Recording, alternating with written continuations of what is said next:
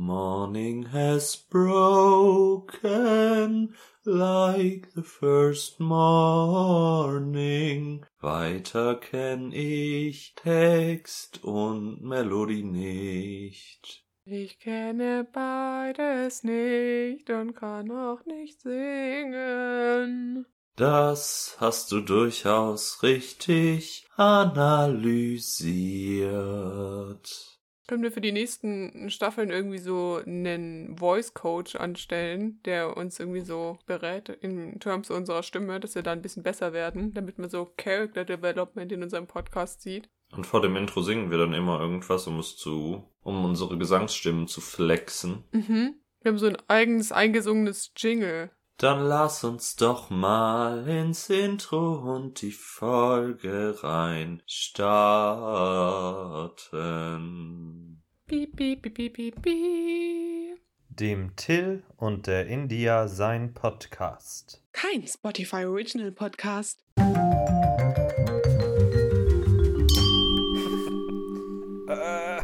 Hallo, meine kleinen Turteltauben. Hier sind eure LieblingspodcasterInnen Till und India und es ist der 24. September, zwei Tage bis zur Bundestagswahl. Und wer ist auch so gehypt wie wir? Ja, Applaus. Oh, ja, Laola wette. Hm? Nein, nein? Okay, dann, dann nicht. Wenn ihr wüsstet, wie viele Anläufe dieses Intro von India hier gerade gebraucht hat, bis es in diesem Zustand rauskam. Es war ein bisschen wie bei einem Videoshooting bei Germany's Next Topmodel, wo die sich zwei Zeilen Text auf Englisch merken müssen und es wirklich sehr lange dauert und unangenehm für alle Beteiligten ist. So fühle ich mich hier gerade, obwohl die Bundestagswahl natürlich ein sehr ernstes und wichtiges Thema ist für uns alle. I love Emmy Kaffee Latte. It's delicious.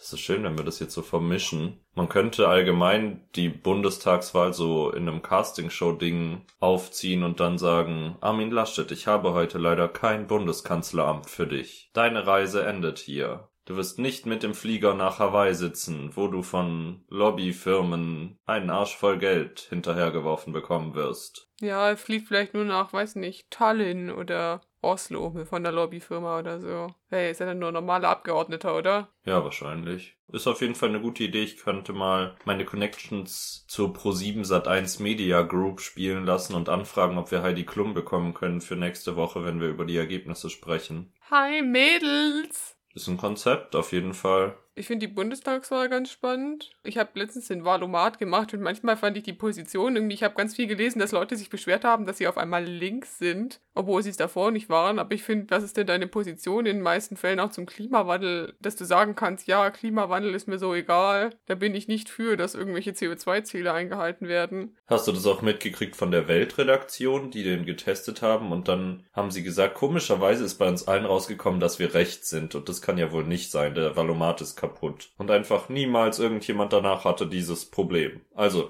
es gibt bestimmt Leute, die diesen Valomat machen, die rechts sind und dann eben auch rechts sind, aber ich glaube, die Weltredaktion hat einfach ein verzerrtes Bild, was Selbstwahrnehmung im politischen Spektrum angeht, sage ich ganz ehrlich. Vor allem, ich weiß gar nicht, was so die Fragen sind, wo du halt jetzt auf jeden Fall Nein sagen musst, um de definitiv als rechts rauszukommen. Ich finde auch so die eine Frage, also es gibt so ein paar Fragen, wo du definitiv merkst, ah, okay, das ist ein Punkt von der AfD oder so, wie diese eine Frage zum Gendern. Die ganzen, An wenn du dir so die Begründung der Parteien durchliest, dann sind sie so, ja, wir sind schon für inklusive Sprache, das ist uns eigentlich ganz wichtig. Und dann gibt es manche, die sind dann neutral und sagen so, ja, das ist uns wichtig, wir wissen nicht, ob wir das als Gesetz verankern würden, aber wir versuchen das einfach selber so zu, umzusetzen. Und dann ist es einfach so, nein, wir hassen Gendern. Und dann ist es so, okay, was ist das für ein politischer Standpunkt einfach? Das ist auch mein Lieblingswahlplakat von der AfD. Da steht einfach groß drauf Deutsch statt Gendern. Nice Talk. Das ist einfach wirklich ein Thema, was die Gesellschaft spaltet. Ich verstehe es auch nicht. Also ich verstehe auch meistens irgendwie nicht. Es beschwert sich ja, okay, manchmal beschwert man sich, wenn irgendwie so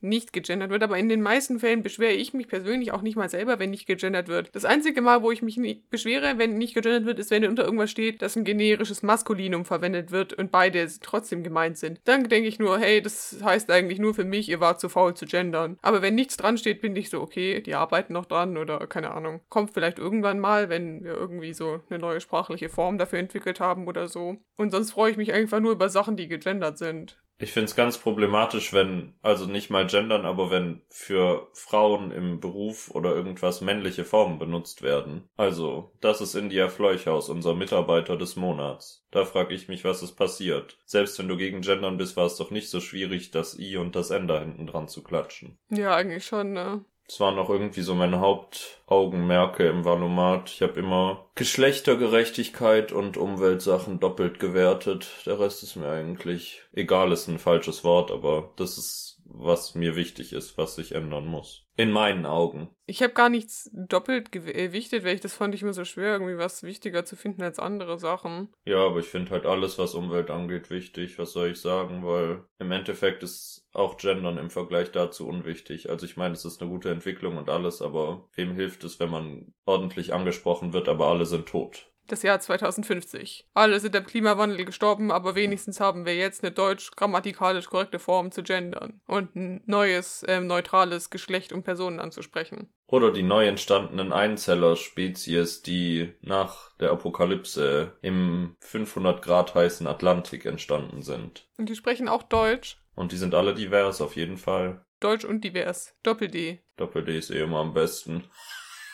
Können wir über Valomat-Ergebnisse sprechen? Ja, das ist so eine spannende Frage. Im Endeffekt, ich glaube, wenn man diesen Podcast hört, kommt ja irgendwie ganz gut raus, was wir vertreten und was nicht. So, deswegen aber ich, und wir sind jetzt auch nicht irgendwie in einem Reichweite Rahmen oder stehen irgendwie vertraglich unter irgendwas, wo man sagen müsste, wir müssen uns neutral halten, weil. Ich, ich fange einfach mal mit dem Statement an. Das ist alles was ich geklickt habe im Valomat. Das heißt nicht, dass ihr das so wählen müsst. Das ist einfach, was bei mir rausgekommen ist. Am besten am Valomat dieses Jahr fand ich einfach, dass bei mir als meiste Übereinstimmung die Partei rausgekommen ist. Es war aber bei vielen in meinem Umfeld, dass die ziemlich weit oben waren. Ich glaube, die waren bei mir auch in der Top 3 oder 5 oder so, ich weiß gar nicht mehr. Gefühlt, also selbst wenn die Antworten halt immer ein Witz sind, die politische Stellungnahme ist halt irgendwie immer, also ob's, ob sie positiv oder negativ sind, sind, glaube ich, trotzdem noch so ein bisschen wahr. Zumindest bei denen. Äh, und dann halt drunter halt die Linke und die Grünen, glaube ich. In der Reihenfolge. Ich weiß es nicht mehr. Ich glaube, es war wirklich close zwischen Linke und Grüne. Ich glaube, die Linken waren sogar über den Grünen. Ich weiß es nicht. Aber ich weiß auch nicht, ob ich die wähle. Einfach, also ich würde gerne Annalena Baerbock unterstützen. Und bei uns im, im, Wahlkreis, ich weiß nicht, da will ich jetzt nicht über konkrete Kandidaten sprechen, aber da wird es, glaube ich, auf SPD rauslaufen. Wenn ich dem eine Chance zurechne, dem Direktkandidaten, ich mag irgendwie, also der in dem Brief, die hat so einen Brief rumgeschickt, da stand drin, dass er davor Hauptschule gemacht hat und sich dann hochgearbeitet hat und ich finde, das ist so ein guter Background, der man so zumindest so, weiß nicht, ich finde immer schwierig, wenn dann Politiker so sind, die sowieso schon, schon sehr privilegiert eigentlich sind und dann halt so von Akademikereltern kommen.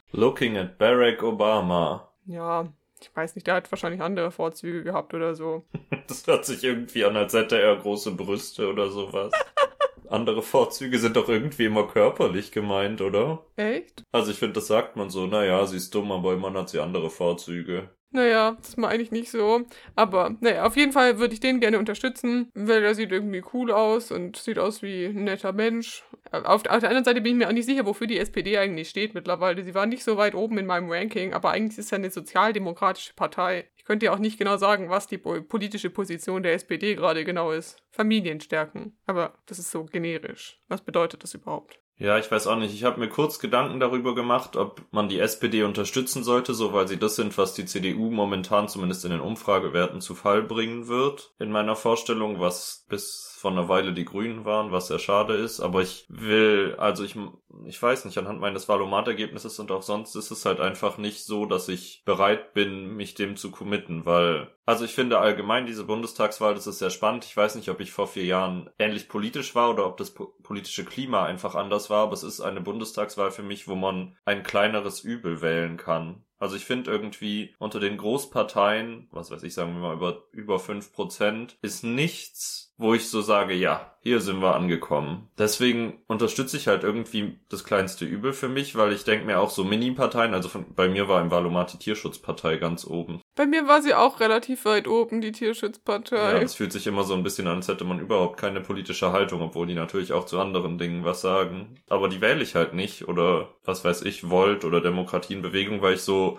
ansatzweise das Gefühl habe, die Stimme geht so ein bisschen verloren, weil das ist gut, aber ich finde es wichtiger, dass die CDU nicht mehr den Kanzler stellt, als dass ich jetzt perfekt meine Meinung repräsentiert sehe. Ja, es ist irgendwie zwischen SPD und Grüne irgendwie in der Zweitstimme bei mir. Oder die Linke, ich weiß nicht, es ist halt so. Ich fand es auch spannend, dass Angela Merkel letztens ja gesagt hatte, ähm, dass sie komplett gegen Linksbündnis sei. Und dann war sie so, fand ich es irgendwie schön, dass sie so kurz vor Ende nochmal so ein bisschen die CDU raushängen hat lassen, weil davor war sie eigentlich ja gefühlt jetzt nicht so die konservativste. Na gut, davor schon mit Ehe für alle, aber ich meine so, innerhalb der CDU ist sie auf jeden Fall nicht die, die am äußersten rechten Ende sitzt. Ich mochte sie schon auch als Kanzlerin. Also ich meine, sie hat offensichtlich war sie immer noch CDU, aber sie war irgendwie neutraler als der Rest, also was man sonst so von denen hört. Und wenn man Armin Laschet jetzt sieht und sieht, was er tut und sagt, dann ist es schon irgendwie ein Downgrade, würde ich einfach mal alles in allem sagen. Und ich meine, im Endeffekt, die Linke hat doch auch angekündigt, dass sie mit niemandem koalieren will. Dementsprechend ist es recht egal, ob die CDU es wollen würde oder nicht. Koaliert doch mal ein bisschen. Dann haben wir auch witzigere Koalitionsnamen. Stimmt. Schwarz, Rot,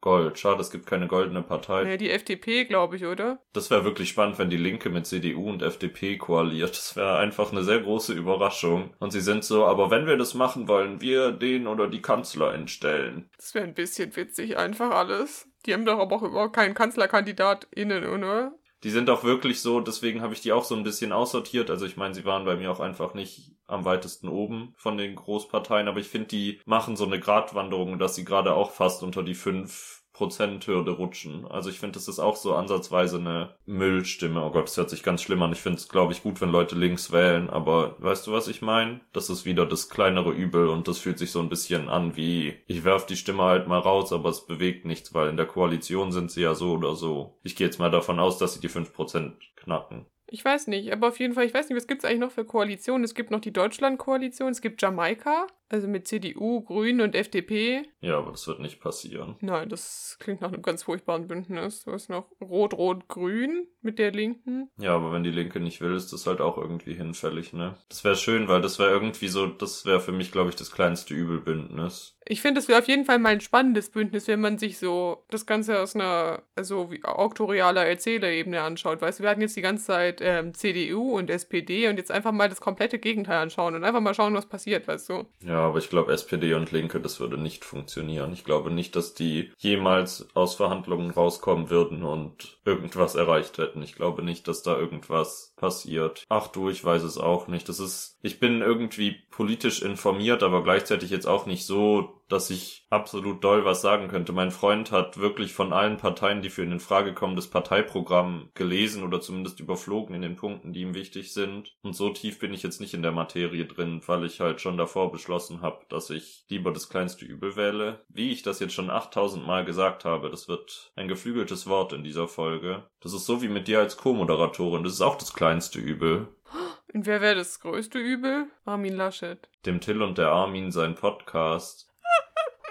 Ja, da sehe ich eher noch, dass wir wirklich Angela Merkel irgendwann einladen. Ja, die hat doch bestimmt ein bisschen frei, ne, wenn sie dann fertig ist, Kanzlerin zu sein, oder? Steigt sie dann eigentlich ganz aus dem Bundestag aus? Das habe ich gar nicht verfolgt. Ich kann mir schon vorstellen, dass die in Rente geht. Die kriegt so viel Geld danach. Ich habe das neulich mal gelesen. Ich habe es vergessen, aber es ist sehr, sehr viel Geld, was sie kriegt. Und sie hat das Anrecht auf zwei SekretärInnen und persönliche FahrerInnen und Büroräumlichkeiten. Das kriegt sie alles vom Staat finanziert. Also ich glaube, da würde ich auch aufhören. Dann hat sie doch genug Büroräumlichkeiten bestimmt, um mit uns unseren Podcast zu produzieren, glaube ich. Stimmt, sie könnte sich so einen kleinen schalldichten Raum machen, da wäre ihre Tonqualität wahrscheinlich besser als unsere. Naja, so viel zum Thema Politik irgendwie so. Abschließend sagen, geht bitte wählen. Ich habe Briefwahl gemacht, so it's done for me, aber wenn ihr das nicht macht oder nicht beantragt habt, ich meine, wenn diese Folge rauskommt, ist es eindeutig zu spät, Briefwahl zu beantragen. Selbst sie jetzt loszuschicken wäre, glaube ich, optimistisch, weil Samstag und Sonntag wird, glaube ich, nicht so viel passieren. Also, wenn ihr das hier rechtzeitig hört, geht bitte wählen. Es ist mir wichtig, außer ihr wählt die CDU oder die AfD, dann geht bitte nicht wählen. Das wollte ich noch mit auf den Weg geben. Und kleiner Fun Fact am Rande,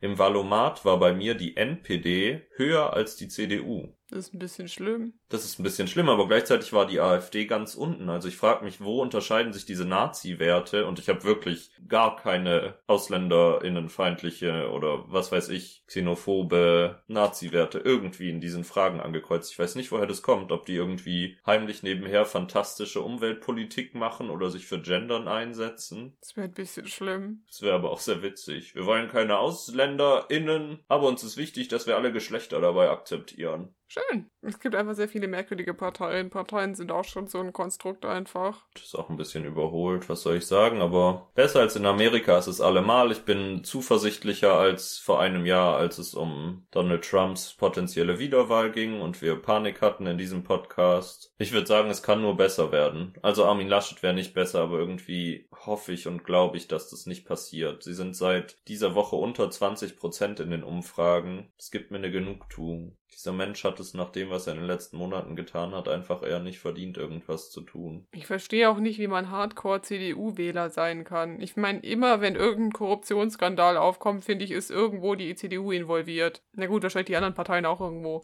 Vielleicht kommt es einfach damit, wenn man im Bundestag sitzt und die meisten Leute im Bundestag von der CDU sind oder so. Also einerseits, glaube ich, ist es ganz oft eine Familiensache, dass man so sagt, meine Eltern haben das gewählt, ich bleib dabei. Man ist hat halt einfach konservative, veraltete Werte zu einigen Standpunkten. Und was, glaube ich, auch oft passiert ist, dass man halt die letzten 16 Jahre mit Angela Merkel irgendwie grundsätzlich zufrieden war mit der deutschen Politik und halt versucht, diese Konstante zu erhalten. Also ich glaube, es gibt auch einfach sehr viele Wähler in die CDU, CDU wählen, um nichts zu verändern. In der Annahme, dass sich nichts verändert, auch wenn das eindeutig passieren würde. Wenn Armin Laschet Kanzler wird, wird das ein sehr großer Rückschritt sein. Ich hätte so gerne Baerbock, auch wenn ich sie nicht ganz gerne hätte, aber weil es eine Frau ist. Ich finde alles so rückschrittig irgendwie. Diese alten weißen Männer, das ist irgendwie so ein Trauerspiel. Ja, ich weiß nicht, ich will auch irgendwie jetzt nicht so jemanden haten, nur auf dem basieren, so was er ist und eher auf dem, was er, für was die Personen dann eben stehen. Aber ich finde auch irgendwie, Annalena Baerbock wäre so ein cooles Zeichen einfach, dass es halt auch eine Frau mit zwei Kindern sein kann. Und ich finde, das ist so, das wäre einfach ein cooles Zeichen für Deutschland. Und ich weiß nicht, ich finde find auch, keine Ahnung, von der anderen, ich würde auch eine andere Partei unterstützen, wenn es keine Frau wäre, wenn es halt einfach mal vielleicht jemand ist, der auch ein bisschen jünger ist. No shade. Und wahrscheinlich kommt man nicht an diesen Punkt, bevor man einfach in so einem gewissen Alter ist. Ja, aber es wäre schön, wenn die Politiklandschaft so wäre, dass es normal wäre, dass die Leute so jung sind und nicht über 60-jährige Männer. Also ich meine, ich agree nicht mit der FDP, aber ich verstehe, warum sie überall Christian Lindner aufdrucken. Wirkt schon mal ganz anders, als wenn das nicht alles 60-jährige Männer sind. Also man assoziiert sie schon mal ganz anders irgendwie gefühlt, auch wenn ich sie jetzt nicht politisch unterstützen würde. Und man kann sagen, was man will, aber sie haben schon optisch die sexuellste Wahlkampagne jetzt zum zweiten Mal. Das haben sie einfach rausdesignt technisch. Ist mir völlig egal, was sie machen, in der Hinsicht sind sie überzeugend. Sonst nicht. Ja, weißt du, wenigstens haben sie gute Grafik. Weißt du, wenn du schon nicht mit politischen Werten überzeugst, also mich zumindest nicht, dann musst du wenigstens hübsche Plakate haben. Das verstehe ich auch nicht, wie im Jahr 2021. Es gibt doch Möglichkeiten und die stecken da doch Geld rein. Warum macht man dann nicht was Schönes? Ich finde, bei der SPD merkt man so ein bisschen, die passen sich, ich weiß nicht, wie das deutschlandweit ist oder an, an unsere amerikanischen HörerInnen, die wissen ja jetzt eh nicht, was abgeht, aber die haben ja zumindest hier schwarz-weiße Gesichter auf rotem Grund. Also ich finde, da merkt man so ein bisschen, wo die Verwandtschaft herkam von Christian Lindner in schwarz-weiß. Mhm. Aber die CDU, da denke ich mir oft, okay, hat die Tante Uschi auf dem Familienfest ein Foto gemacht und ihr habt in PowerPoint ein paar Buchstaben drüber gelegt. How bad. Oh je, jetzt haben wir ganz schön lange über Politik gesprochen. Hatte nicht erwartet, dass das so aus uns rauskommt, aber wir sind jetzt 41 Folgen alt, da kann man auch mal den Spaß aus dem Podcast streichen. Keine Witze für heute. Heute ist ernst. Heute ist Wahl. Also nee, am Sonntag, aber ihr wisst. Ja, ich kann dir sagen, wir machen jetzt weiter mit Was soll das denn bedeuten? Und ich kann dir sagen, alles, was du gerade gesagt hast, ist hinfällig. Denn es geht nicht mehr um Politik oder um sonst irgendwas Relevantes. Nice.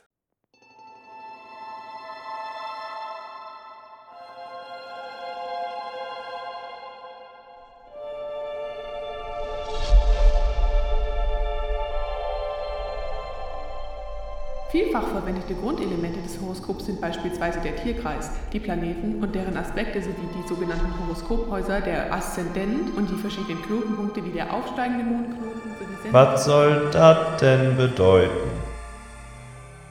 Mir ist jetzt eben aufgefallen im Gespräch, dass es sich ja sehr angeboten hätte, den Valomat zu machen, weil was soll das denn bedeuten, oder dumme Wahlprogramme zu lesen, aber irgendwie tue ich mich nach wie vor schwer damit, neben einer politischen Haltung dann doch zu sagen, was für Parteien da stehen, so. Wir hätten nur die Standpunkte von die Partei vorlesen können und ein bisschen kichern oder so. Ja, aber ich muss da nicht kichern, irgendwie ist mir das suspekt, dass die nur Witze machen. Das kann ich irgendwie als politische Existenz nicht ernst nehmen. Naja, whatever. Wir sind nicht mehr hier, um über Politik zu sprechen. Wir vergessen das. Bis Sonntag zumindest. Und stattdessen habe ich mich für das, was jetzt passiert, an dem Film orientiert mal wieder, den du ja für Vom Winde verschmäht geschaut hast, nämlich Gott ist nicht tot 2. Auf jeden Fall dachte ich, müssen wir wieder was für unsere weiblichen HörerInnen und eben, oh, das war jetzt unnötig da zu gendern, bla bla, auf jeden Fall auch für dich machen, weil ich finde, es ist relevant. Deswegen ist der Test, den ich heute für uns rausgesucht habe, welche Göttin bist du? Tief in deiner Seele schlummert auch bei dir eine Göttin, die nur darauf wartet, erweckt zu werden. Finde heraus, welche Göttin du wirklich bist. Ich glaube, ich bin Gillette Venus. I'm your Venus. Das hört sich schon sehr göttlich an. Bla bla. Fangen wir direkt an und übergehen all das. Du wirst herausfinden, was du bist. Welche Augenfarbe hast du? Grün, dunkelblau, hellblau, braun oder gold oder undefinierbar bzw. grau. Grün. Was würdest du zu mir sagen? Ich habe eine sehr spannende Mischung, weil ich bin außen hellblau und innen grün. Blau. Hättest du das jetzt auch ohne was gesagt, also würdest du sagen, ich bin ein Mensch mit blauen Augen? Ja, also wenn mich jemand fragen würde, wer du vermisst bist, würde ich sagen, du hast blaue Augen. Okay, na gut. Jetzt erleben wir mal spannende neue Fakten, also vielleicht auch nicht, weil Pink die Antwort ist, I don't know. Aber wir sprechen hier sehr oft über Grün als meine Lieblingsfarbe und jetzt ist hier die Frage, was ist deine? Mhm. Rot bzw. Pink, dunkelblau, grün, schwarz bzw. grau oder weiß. Es war gar kein Gelb dabei. Ja, denke ich mir auch. Also so die Standardfarben oder Orange hätten sie ja schon irgendwie noch. Welcher Mensch hat denn Weiß als Lieblingsfarbe? Ich liebe Weiß. Ich weiß nicht, so Leute, die minimalistisch unterwegs sind. Naja, dann würde ich schon Rot bzw. Pink sagen einfach. Ich glaube, es teilt sich einfach auf allen über das gesamte Farbspektrum auf bei mir, äh, solange es Pastellfarben ist, glaube ich. Ja, okay, dann machen wir das so. Wo würdest du jetzt am liebsten sein? Beim Schwimmen auf einer einsamen Insel? Sehr fragwürdig, weil auf der Insel zu schwimmen, Konzept verfehlt, würde ich sagen. Es ist einfach so eine Klischee, zwei Quadratmeter große Sandinsel mit einer Palme und aber auch einem Pool. Süß. Mitten auf einer grünen Wiese, im Bett, auf einer südländischen Insel, sehr differenziert von der einsamen Insel, oder auf einem Schiff bei rauem Wind. Ich bin auf einem Schiff bei rauem Wind und ich stehe so an der Reling und bin so, "Ah, ich weiß nicht, was ich als nächstes tun soll und die Wellen klatschen so dagegen und der andere Typ ist so, India, komm nach drinnen, das ist zu gefährlich und ich bin so, Ich muss aber noch kotzen, ich bin seekrank. Mann, das hat jetzt meine Vision zerstört, aber okay. Naja, wenn du schon an der Reling stehst und rumstöhnst, finde ich das nicht so abwegig. Naja, wie würdest du dich selbst beschreiben? Natürlich und intelligent, süß und beliebt, schüchtern und still, emotional oder verrückt und merkwürdig? Was würdest du denn sagen? Ich werde hier einfach aus Prinzip verrückt und merkwürdig ausschließen, denn wir sind wieder zurück bei Harley Quinn Loki-Fan Girls, die sagen, oh, ich bin so crazy. Ich werde dieses Gespräch jetzt nicht nochmal öffnen. Und ich würde sagen, süß und beliebt tatsächlich. Oh, okay. Also du bist auch vieles von den anderen Sachen, aber das fasst gut zusammen. Mhm. Wo siehst du dich in ein paar Jahren? Esoterikerin, Autorin, als ganz normale Frau mit einem Mann und vielleicht einem oder zwei Kindern. Denn das sind normale Frauen, wie wir alle wissen, dank unserer CDU-Führung. Natürlich auf der Bühne und in sämtlichen Zeitungen auf dem Titelblatt. Oder Ärztin oder etwas Kreatives wie Architektin. Ist Ärztin und etwas Kreatives einfach eins? Ja, und ich liebe auch, dass etwas Kreatives Architektin ist, was jetzt wirklich nicht der künstlerisch austobendste Beruf ist. Schwierig. Äh, die Vorstellung, berühmt zu sein, ist natürlich auch immer anregend, aber ich mag auch Ärztin und Architektin gleichzeitig zu sein. Das hat ein bisschen was von Barbie, deswegen gehe ich damit, glaube ich. Na gut. Welche Haarfarbe hast du? In Anführungszeichen jedermanns blond, in Klammern nicht gefärbt. Irgendetwas ausgeflipptes wie rot. Dunkelblond oder naturrot? Braun oder schwarz?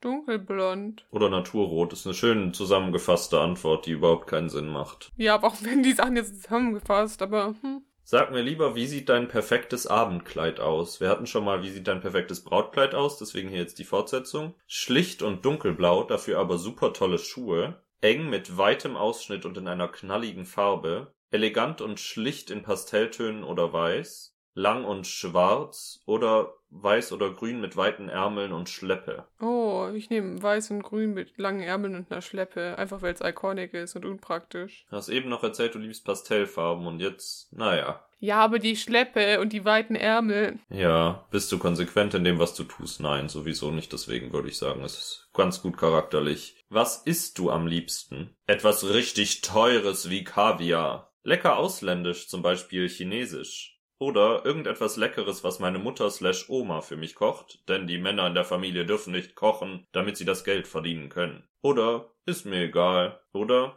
etwas, was mein Mann oder Freund und ich zusammen kochen, denn alleine schafft er das nicht. Mhm. Das habe ich übrigens dazu ergänzt, also da steht nicht, er schafft es nicht alleine. Das wäre ganz schön bitter. Das wäre ein bisschen spannend, wenn da noch so ein bisschen Meinung und Stellung bezogen wird. Ja, Ich würde was Teures nehmen. das liebe ich. Das hat mein Vater mir eine Zeit lang immer vorgeworfen, in der Pubertät, was überhaupt Bullshit war, aber dass ich immer in Restaurants das teuerste auf der Speisekarte esse, was einfach niemals der Wahrheit entsprach, aber seit ich kein Fleisch mehr esse, ist das sowieso meistens hinfällig, weil vegetarisches eigentlich immer billiger ist. Willst du später mal heiraten? Vielleicht, wenn der Richtige kommt.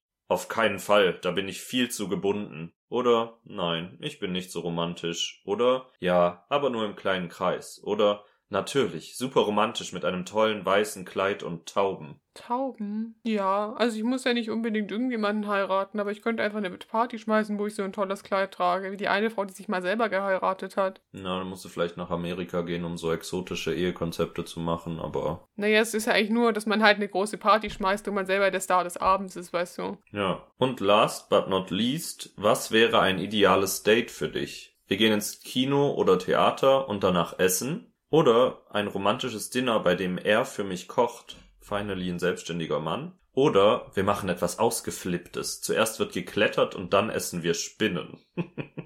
Warum spinnen? Das war davor vollkommen in Ordnung. Ausgeflippt halt. Wir sitzen um Mitternacht auf dem Dach und trinken Rotwein. Oder ein schönes ruhiges Picknick am See oder im Wald. Mm, Ich wäre bei was Ausgeflipptem dabei. Also jetzt nicht unbedingt wegen den Spinnen, aber einfach, weil ich, weil ich eh irgendwie vorhatte, mal wieder bouldern zu gehen. Mal wieder ist übertrieben. Ich war einmal zuvor bouldern, aber ich habe Lust, wieder bouldern zu gehen und deswegen gebe ich jetzt einfach die Klettern-Antwort. Shoutout an alle datewilligen Männlein, die Interesse an India haben, meldet euch. Jetzt ist der Zeitpunkt, um bouldern zu gehen und Spinnen zu essen. Wenn dir eine Spinne zu diesem Date mitbringt, ich gehe sofort nach Hause. Aber es müssen richtig teure Spinnen sein. Okay, wir sind schon fertig. Das ist natürlich ein sehr randomes Quiz, weil welche Göttin bist du impliziert irgendwie so, dass es ganz viele Göttinnen gibt, die man so kennt und die naheliegen. Naja, du bist die Göttin der Natur und der Pflanzen. Du bist ruhig und die Kreativität sprudelt manchmal nur so aus dir heraus, wie aus einem Soda-Stream. Das habe ich gesagt. Tu etwas Sinnvolles damit und zeichne oder glänze mit Gedichten oder selbstgeschriebenen Geschichten. Tja, kann niemand so cute sein wie ich. Ja, ich war bei meinem Vorabtest die Göttin des Wassers, kann ich dir sagen. Hm, Da passen wir, glaube ich, ganz gut zusammen. Ja, das stimmt. Ich kann dich bewässern. Oh, das hört sich irgendwie versaut und nach Fetisch an. Hm. Viel wichtiger, nachdem wir jetzt wissen, was für eine Göttin du bist, ist ja herauszufinden, warum Gott immer noch nicht tot ist nach dem ersten Film dieser fantastischen Filmuniversumsreihe, deswegen flott weiter zu Vom Winde verschmäht.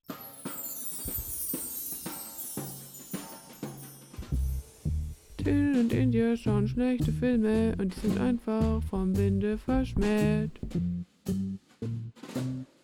Tja, willkommen zu Vom Winde verschmäht und ich habe, wie gesagt, den zweiten Teil von Gott ist nicht tot angeschaut. Ich weiß nicht, also ich habe ich hab, hab überlegt, ob ich mir nochmal die erste Pod, äh, nicht die erste, aber halt die äh, Podcast-Folge anhöre, wo Till über den ersten Teil gesprochen hat. Aber ich hatte, während ich den Film einfach geschaut habe, ganz viele Flashbacks zu dieser Folge. Weil es bezieht sich so stellenweise darauf, aber gleichzeitig ist es so eine in sich zusammengehörende Handlung und es ist nicht so, also es ist schon so episodisch, wie Till damals erzählt hat, aber dann doch nicht. Und dann wieder doch. Das ist geil. Der Film weiß nicht, was er will. Auf jeden Fall hat er 10% auf dem Tomato Meter, einfach weil ich das gerne immer dazu sage. Ich mag das Tomato Meter einfach als Wort. Und eine Audience Score von 62%. Ah ja, aber das geht wieder aufwärts. Das sind die ganzen Christinnen, die den Film lieben. Ja, das würde ich jetzt auch mal annehmen. Ja, also der Cast ist ganz spannend. Also viele von den Schauspielern kenne ich nicht richtig oder sie waren halt in anderen Soaps zu sehen. Der männliche Protagonist sozusagen, oder der, der halt, glaube ich, so mit die größte Rolle spielt, ist Jesse Metcalf, steht hier. Der spielt Tom Endler. Und ihr denkt euch jetzt, ich kenne Jesse Metcalf nicht, aber alle, die Desperate Housewives gesehen haben, kennen Jesse Metcalf. Er spielt nämlich den Gärtner, mit dem Eva Longoria in der ersten Staffel ihre Affäre hat. Also das ist die gleiche Person. Und zu den guten Kritiken hier, die will ich davor einfach mal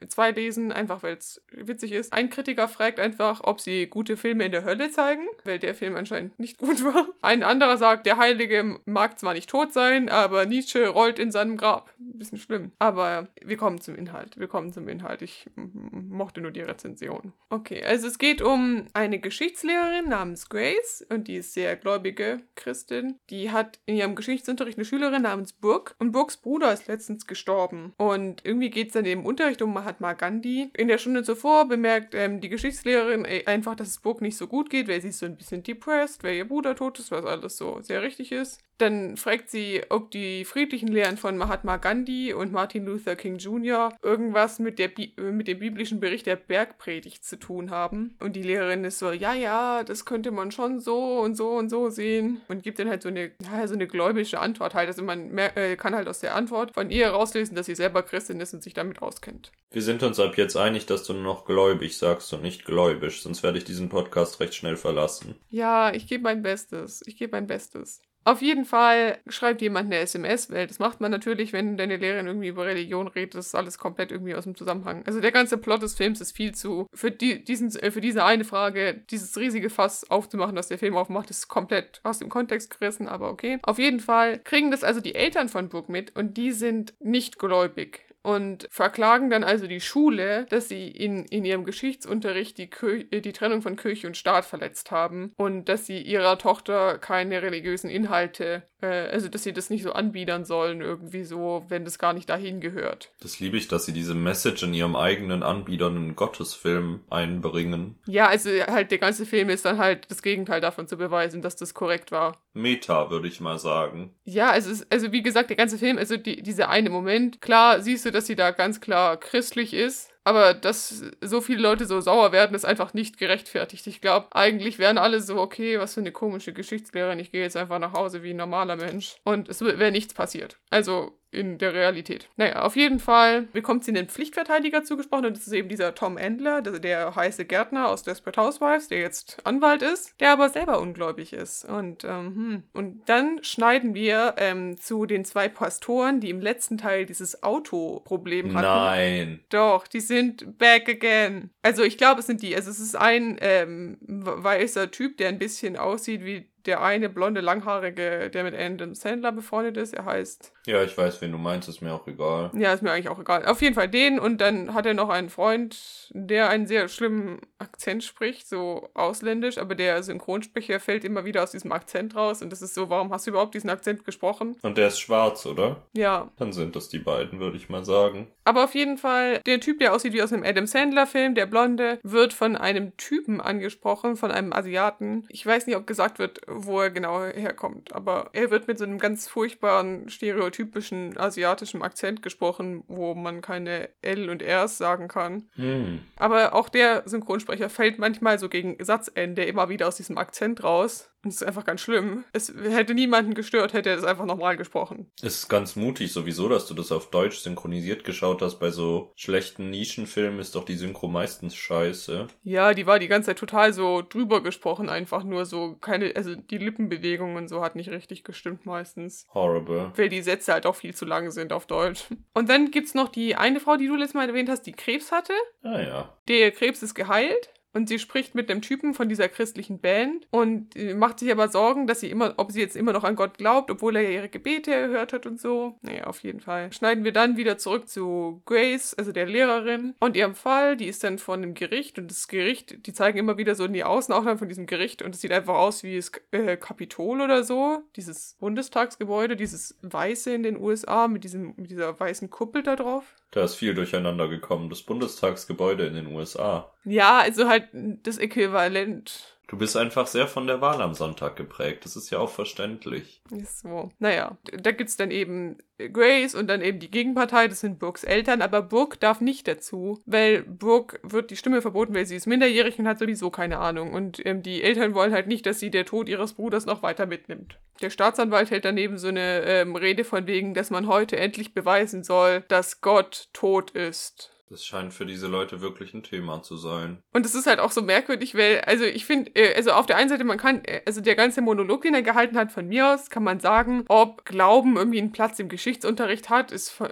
irgendwie von mir aus ein Thema. Aber halt, dass, dass sie immer wieder in diesem Film unterbringen, dass jemand sagt, ob Gott tot ist oder nicht, das hätte niemand einfach so gesagt in seinem Satz. Das hat so erzwungen geklungen. Vor allen Dingen ist es auch man würde doch einfach sagen, es gibt Gott nicht, oder? Weil immer, wenn man das sagt, impliziert man ja, es gab ihn, aber er ist nicht mehr da. Ja, es wird dann viel diskutiert und ähm, der eine Pri äh, Priester, der Blonde, der hat davor noch mit seinem Priesterfreund gesprochen und ist so, ich werde nie im Leben hier jetzt Geschworener, weil man anscheinend so ausgesucht wird. Das habe ich nicht ganz verstanden, wie das immer mit Geschworenen in den USA funktioniert. Aber er war, hat dann dieses äh, Schulungsvideo gesehen, aber hat die ganze Zeit den Ton ausgehabt, weil er so zu seinem Priesterfreund war. Ich werde sowieso nicht Geschworener. Dann kommt am Ende, während sie die Geschworenen aussuchen, raus, dass er Priester ist und die wollen ihn natürlich in der Jury haben und der kommt rein und der ist so, wie blöd, dass das jetzt passiert ist. Will hat das Schulungsvideo nicht gesehen. Ähm, dann der ganze Prozess ist ganz wild, einfach. Sie bringen immer wieder neue Zeugen rein und dann haben sie zweimal äh, Zeugen da, die einfach Bücher über Jesus äh, geschrieben haben und wollen dann so sagen, dass das okay ist, über Jesus im Geschichtsunterricht zu sprechen, weil Jesus ja eine historisch etablierte Figur ist und haben dann zwei religiöse Autoren und die sind, glaube ich, auch im echten Leben religiöse Autoren in diesem Film, die sich dann da auf den Zeugen Zeugenstand verteidigen. Das finde ich sowieso sehr spannend an diesem Film. Hast du da irgendwelche Infos zu? Das habe ich letztes Mal gar nicht geschaut. Sind das alles christliche Menschen, die heimlich diese Message verbreiten wollen und deswegen damit spielt? Oder ist es ein ganz normaler Casting-Prozess und die wurden halt ausgewählt? Also zum Beispiel dieser Gärtner von Desperate Housewives. Ist er ein Christ? Ich weiß es nicht, kann dir das nicht sagen. Also ein paar von denen, also habe ich zumindest schon mal in anderen F äh, Filmen gespielt, die jetzt nicht strikt christlich sind. Also auf jeden Fall ein paar. Also ich glaube, diese zwei Leute im Zeugenstand mit diesen Büchern, die sind tatsächlich reell. Auf jeden Fall, währenddessen wird dann äh, so eine F Fernsehdebatte gestartet. Brooke startet einen Protest, also die Schülerin, die diese Frage im Unterricht gestellt hatte, weil sie ja auch eigentlich ein Aussagerecht hat und so und ihre Eltern führen diesen Prozess, ohne sie da zu konsultieren und sie fühlt sich dann unfair behandelt. Dann redet sie mit der Bloggerin, die Krebs hatte und die Bloggerin setzt sich dann auch noch für diesen Prozess ein. Das ist ganz merkwürdig. Irgendwann in der Mitte des Films kommt dann von dem asiatischen Kirchengänger, der Vater, und ähm, streitet sich mit ihm, weil das nicht sein Glaube ist. Also, weil der Asiate nicht christlich sein soll und er hätte die Familie entehrt und sowas. Äh, und er, er, sagt dann zu ihm, komm nach Hause, du darfst nicht mehr hier sein und so. Aber halt ohne jeglichen Kontext. Der Vater war davor nicht etabliert und ich glaube, er taucht danach auch nicht mehr auf. Das ist alles ganz merkwürdig, diese einzelnen Plotlines. Sie sind alle so sehr verstrickt, aber irgendwie dann auch irgendwie doch nicht. Der Asiate beschließt dann in Asien, in China, ich will jetzt nichts anmaßen, ob der aus China ist oder nicht, aber ich glaube, der rassistische Akzent sollte sagen, er ist aus China, will dann da Pastor werden und die sind so, ja, das ist nicht einfach und er ist so, ja, aber ich kann es machen. Ich habe von den Besten gelernt und die zwei Pastoren sind so, ja. Dann zeigen sie immer wieder Medienberichte, also so aus den Nachrichten, wie über den Prozess berichtet wird und dann streitet sich die Außenkorrespondentin mit der Nachrichtenreporterin über ihre politischen Meinungen zu diesem Prozess. Also die eine ist von der Partei, das darf nicht im Geschichtsunterricht passieren, die andere ist so, sie darf doch über Gott sprechen, wenn sie über Gott sprechen will und so. Das ist alles ganz merkwürdig und ich habe auch auf Wikipedia gelesen, die zwei Nachrichtensprecherinnen arbeiten tatsächlich bei einem Nachrichtensender. Wie komisch. Also die sind echte Nachrichtensprecherinnen. Oh. know. Auf jeden Fall, es sieht immer schlechter aus. Brooke wird als Zeugin zugelassen also die, die die Frage gestellt hat. Und dann wird sie vom Staatsanwalt aber dazu gebracht, zuzugeben, dass halt die Lehrerin in ihren ersten Vorgesprächen, als sie einmal gefragt hat, ob es ihr gut geht, nachdem ihr Bruder gestorben war, Gott zum ersten Mal reingebracht hat. Und dann wird das Ganze so ausgelegt, als hätte ihr die ähm, Lehrerin so die Religion so aufgezwungen. Aus irgendeinem Grund gibt es noch diesen Sideplot, dass der Pastor dann sein, dass die Pastoren dann alle ihre Predigten der Staatsanwaltschaft übergeben sollen, aber der blonde Pastor entscheidet sich dagegen. Und dann geht er aus dem Büro, nachdem er sich dagegen entscheidet und hat irgendwie einen Herzinfarkt oder irgendwie sowas und ist danach den Rest des Films im Krankenhaus, was ich nicht verstanden habe. Also es wird auch nicht darauf eingegangen oder so, was mit ihm passiert ist. Am Ende des Films kommt dann Grace, die Lehrerin, in den Zeugenstand und ihr Anwalt, der heiße Gärtner aus Gra äh, Grace Anatomy, aus Desperate Housewives, äh, macht dann so eine Gegenteilpsychologie und sagt dann so, dass sie zugeben soll, wo sie zum ersten Mal Gott gespürt hat und dann bekommt sie auf, aus irgendeinem Grund recht. Ich habe das gar nicht verstanden, was dann am Ende passiert. Die ganze Zeit war der Film so sehr so, ja, wir etablieren Jesus als historische Figur und deswegen ist es okay und danach gibt sie einfach nur ihren Glauben zu und die sind so, okay, ja, sie haben recht, sie dürfen weiter über Gott sprechen und ähm, dann kommen sie nach Hause aus dem Gerichtsgebäude raus und da stehen ganz viele Jugendliche mit so Schildern und es steht drauf, Gott ist nicht tot, Gott lebt ähm, und alle feiern und dann gibt diese christliche Band, äh, wo sie, glaube ich, im letzten Teil dann am Ende auf dem Konzert waren, auch gleichzeitig noch so ein Konzert und das folgt so eine Schnittmontage, wie so die einzelnen Plotlines enden und diese christliche Band hat einfach nichts mit irgendwas zu tun, die ist einfach da. Die, die spielt auch, kei äh, keiner von denen spielt eine richtige Rolle in diesem Prozess oder so, aber sie ist trotzdem da und die gehen auch nicht zu dem Konzert. Das Konzert findet einfach separat davon statt. Das war ja beim letzten Mal wenigstens so der zentrale Punkt, wo dann alle Handlungsstränge zusammengekommen sind, aber das ist dann ein Upgrade von Sinnlosigkeit. Nee, also der zentrale Punkt ist hier halt dieses Gerichtsgebäude, wo halt eigentlich die meisten Handlungsstränge zusammengelaufen sind, aber halt dann doch nicht. Und der Priester wird dann nach dem Abspann noch festgenommen von der Polizei, weil er halt seine Predigten nicht abgeben wollte für den Prozess da. Und dann ist es so, was machen wir als nächstes? Und er sagt so, wir machen, was wir immer machen. Wir beten im Glauben. Und das ist das Setup für God's Not Dead,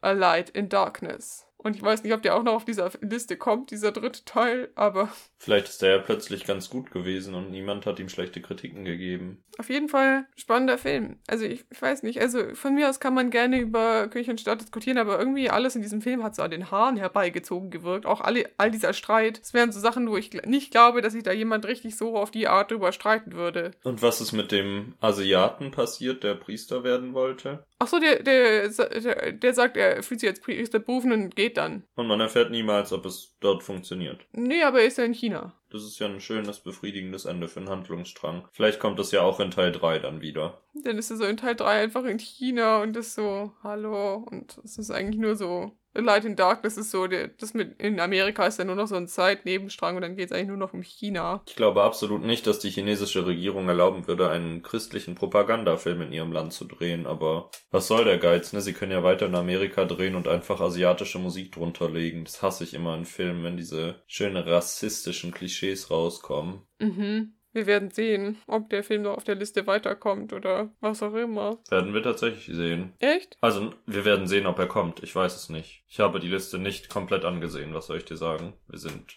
ja noch weit entfernt von Platz 1. Was ich aber für nächste Woche schaue, ist absolut nicht Teil 3 von Gott ist nicht tot, sondern nach all der Zeit mal wieder ein ordentlicher Horrorfilm aus dem Jahr 2016, also auch noch recht frisch, würde ich mal sagen, mit Kevin Bacon in der Hauptrolle, also mal wieder ein Kevin, aber vielleicht wird's ja besser, weil durchaus eher mein Genre als Kevin James Comedy-Filme. Und der Film heißt The Darkness. Und Das ist vielleicht ein Foreshadowing für die Bundestagswahl am Sonntag. Das klingt absolut spannend. You will, you will hear from me, my, my friends. Ich freue mich schon so. Und was ihr auch hören werdet, ist die der letzte Scheiß-Playlist, die wir jetzt hier um zwei tolle Songs bereichern nach diesem Intro.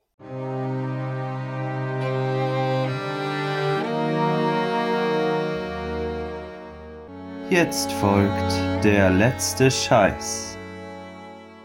Ich darf anfangen, weil du den Film gemacht hast und ich werde mich ganz wortwörtlich an meinem tollen Quiz und auch an deinem Film orientieren und zwar von unserer guten Freundin Ari das Lied God is a Woman auf die Playlist packen. Nice. Nachdem ich vor zwei Folgen ja schon mal I am not a woman, I'm a God von Halsey drauf gemacht habe, das scheint gerade mein musikalisches Thema zu sein. Ich würde gerne mich an die Ursprünge unseres Podcasts besinnen. In der ersten Folge fügte ich einen Song von Apache 207 hinzu und der hat jetzt einen neuen Song und der heißt Too Sad to Disco. Und das ist ein Hit. Fällt auch als Ersatz für Shirin Davids nicht existentes Album. Ein paar Wochen müssen wir noch warten, Leute, und dann beginnt das goldene Zeitalter der Bitches brauchen Rap-Ära. Und wir werden alle live dabei sein und darüber sprechen müssen. Vielleicht machen wir eine Sonderfolge, wo wir Lied-Reviews machen. Ich habe mal doch gelesen, dass man irgendwie auch über unser Spotify-Tool auch so Podcasts machen kann, wo auch tatsächliche Songs dazwischen sind, in so Kapitelunterteilungen. Vielleicht müssen wir uns das mal anschauen für die Sonderfolge, wo wir Bitches brauchen Rap hören. Das seht ihr im November. Jetzt schauen wir erstmal, was am Sonntag passiert und ob unser guter Freund Armin an die Macht kommt, wobei wir das nicht am Sonntag erfahren werden. Was soll ich sagen? Whatsoever. Nochmal letzter Aufruf. Geht bitte wählen, wenn ihr keine Briefwahl gemacht habt. Macht mir eine Freude und wählt was Sinnvolles. Mehr sage ich an der Stelle auch nicht. Gut Wahl!